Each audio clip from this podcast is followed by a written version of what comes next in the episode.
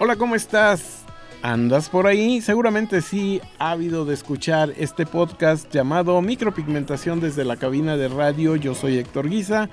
Te doy la bienvenida porque hoy vamos a platicar de un tema que seguro te interesa mucho, que es la micropigmentación paramédica, esa que aplicamos a las areolas y a los pezones. Para empezar, vamos a platicar acerca de los lienzos. ¿Cuál sería un buen lienzo? ¿Cuál sería un mal lienzo? ¿Y cuál sería un lienzo impredecible?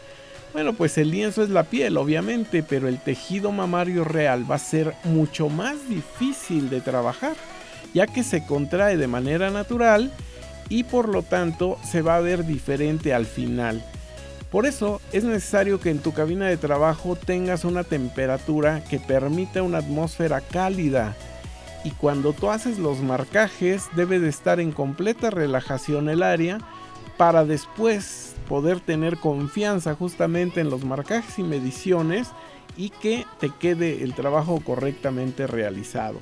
Puedes utilizar plantillas, nosotros en Micropigmentatua hemos desarrollado unas justamente con los diámetros que tienen las areolas regularmente y bueno, hemos trabajado una gran cantidad de señoras con resultados muy muy exitosos.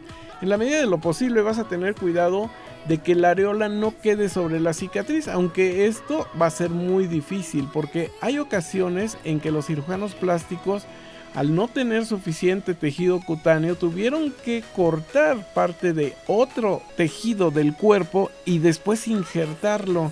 Y nos hemos encontrado tejidos que vienen de la espalda, de los muslos, de las nalgas, del pubis. Por lo tanto, la textura va a ser completamente diferente a lo que era el seno natural. Pero no importa, nosotros somos artistas y necesitamos manejar este sentido artístico para poder engañar a la vista del que observa y decir, wow, se ve naturalísimo esto. Hay tejidos que han sido tan lastimados y que incluso faltan y tuvieron que forzar con la tensión al momento de suturar que la piel se siente muy débil y es como estar tatuando sobre papel de china. Siempre vamos a platicar con la clienta acerca de su circunstancia anatómica y anatomopatológica posterior a la información que ya recibió de la enfermedad para saber que esto es artístico 100%. Y vamos a comentar esas expectativas reales para que sepa que nunca va a quedarle un trabajo perfecto. Va a quedar muy similar, pero hay ciertos factores como la aptosis, que es la caída natural del busto con la edad, o las características de los tejidos que vamos encontrando y la recepción que tienen estos tejidos hacia nuestras tintas y posteriormente al pigmento que a la vez ya sabes que va a tener un viraje de color. ¿Cuál es un buen lienzo para trabajar? Es una piel que casi no tenga cicatrices o que no haya un daño marcado ahí justo donde se va a hacer la micropigmentación. Y luego cuando hablamos de los lienzos medios, podemos encontrar dos tipos de cirugías a las que lo sometieron. Algunos de ellos obligan a trabajar sobre cicatrices porque ahí es donde el triángulo de Penn, que es una de las técnicas que utilizamos en este trabajo, ubica la posición del pezón y en torno a él el diámetro de la areola.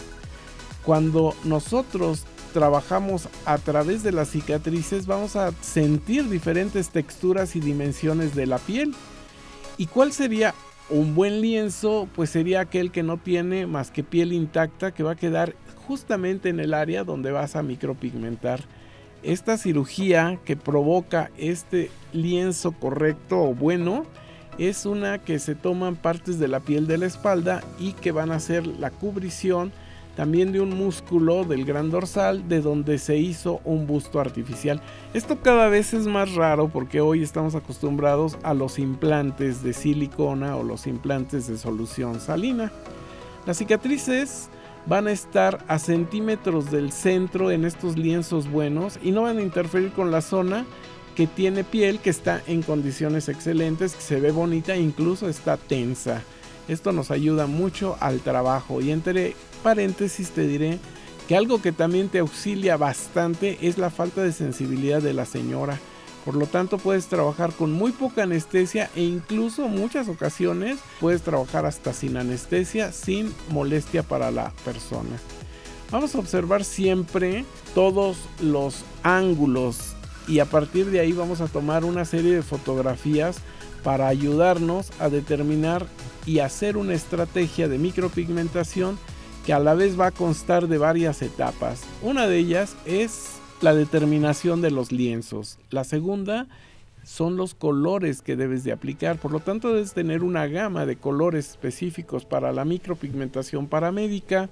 Ya los venden en kits, pero también tú los puedes ir seleccionando tanto de marcas enfocadas a hacer kits paramédicos o de pigmentos que pueden ser utilizados para camuflaje, para simular colores piel o incluso para colores de cejas. Y también tenemos las gamas para tatuaje artístico corporal. Y finalmente saber cuáles son las agujas, los dermógrafos, las potencias a las que van a trabajar estos dermógrafos y el compromiso de prepararte técnicamente para que sepas hacer una aplicación realista que se vea igualito antes de que sufriera todo el problema de la modificación de su cuerpo. Vamos a platicarte acerca de los colores. El color principal de la areola va a ser el de la tinta que más se asemeje a la tonalidad de la otra areola. Siempre va a ser más fácil hacer las dos areolas porque vamos a seleccionar en compañía de la clienta los colores que desea que se le micropigmenten. Pero cuando nada más es unilateral el caso, entonces este primer color debe de ser lo más semejante a la tonalidad del areola existente. Vamos a diluir este color con tres gotas, se va a hacer la mezcla y vamos a extender el color sobre la piel para dar una idea de cómo va a quedar ya desteñido una vez que esté sano. Un segundo color va a ser la misma tinta pero vamos a agregarle una gota de dilución al pigmento.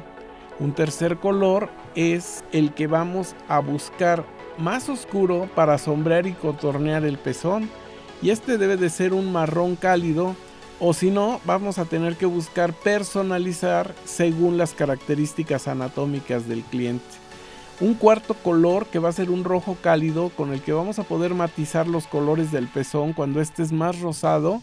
Y yo personalmente aplico pequeñas venitas para dar una idea de realismo, como si estuviéramos viendo un órgano vivo que está irrigado.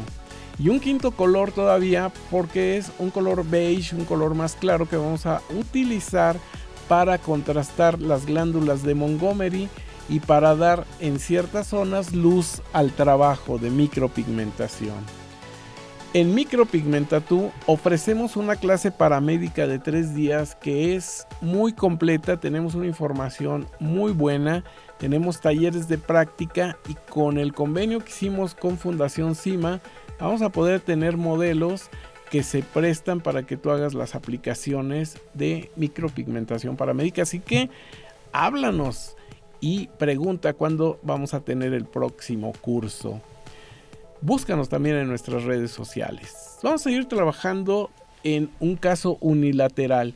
En estos casos tienes que observar el seno existente y para lograr una areola en tridimensionalidad, uno de los factores que nos ayuda mucho es el contraste entre los pigmentos que estemos aplicando.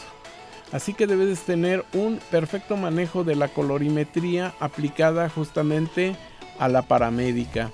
Ten cuidado al elegir los colores ya que una regla no escrita de la micropigmentación dice que siempre es más fácil oscurecer y engrosar un área que aclararla y adelgazarla y en ocasiones esto es imposible y tenemos que salirnos del campo de la micropigmentación para entrar en el campo de la dermodespigmentación con todos los factores propios de la remoción de pigmentos.